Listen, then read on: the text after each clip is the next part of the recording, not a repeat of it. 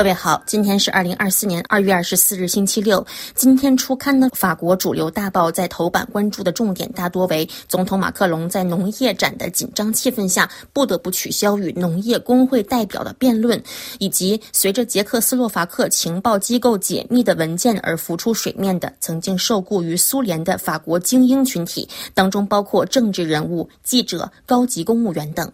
今天初刊的法国《费加罗报》和《解放报》均在头版和内页大篇幅重点关注了这群曾经受雇于苏联集团的法国间谍。得益于法国记者文森·茹维尔的新书《莫斯科的雇员：政治人物、记者、高级公务员那些曾经为东方阵营所用的法国间谍》，读者能够一窥捷克斯洛伐克间谍机构的解密档案，当中呈现了冷战期间和冷战结束之后和西方关系正常化了的苏联集团。是如何成功接触到这群法国精英，使其成为真正的特工、值得信赖的合作者，或者简单的线人以及有用的蠢货？这一群体大约有三十个人，通过与捷克国家安全局合作，为东方阵营进行间谍活动，至少在苏联解体前，向强大的克格勃提供过信息。此书作者卢维尔指出，这群人当中很少有人被揭发，受到制裁的更是少之又少。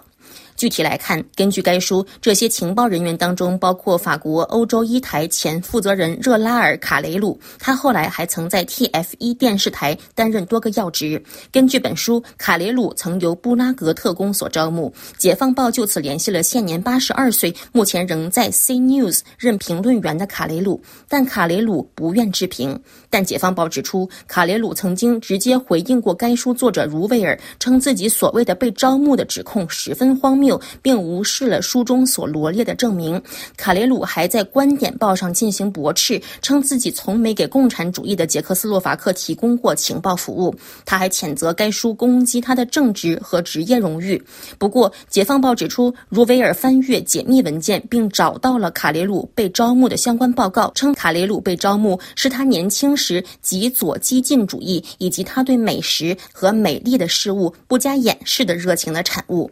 该书披露的其他人员当中，还有曾经在多份法国著名报刊公职的记者阿尔贝尔·保罗·朗丹。朗丹在一九五九年到一九七零年之间，向东方阵营提供了两百多份报告，并利用其在法国政界的关系网，为捷克斯洛伐克提供过军事机密，例如法国研制氢弹出现的延迟，并供出了在法国避难的捷克斯洛伐克政治难民的信息。法国的东方特工记者群体波及众多知名。媒体，其中讽刺《鸭明报》、法国国家广播、《费加罗报》、国防杂志等均未幸免。其中一些人后来被法国所发现，但另外一些人其与苏联格鲁乌、俄罗斯克格勃的关系，此前从没有被发现过。《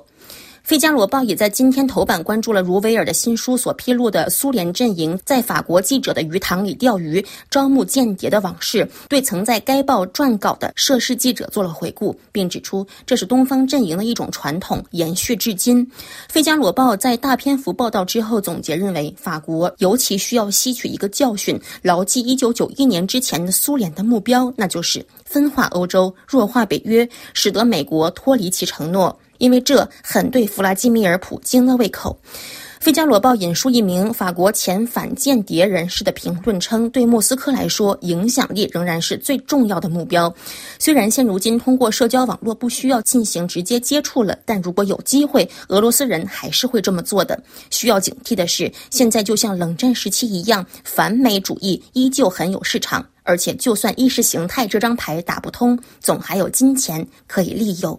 好了，以上是我们今天的法国报纸摘要，一起来关注了苏联的法国精英间谍群体浮出水面，为当今法俄关系敲响警钟。我是倪楠，感谢收听。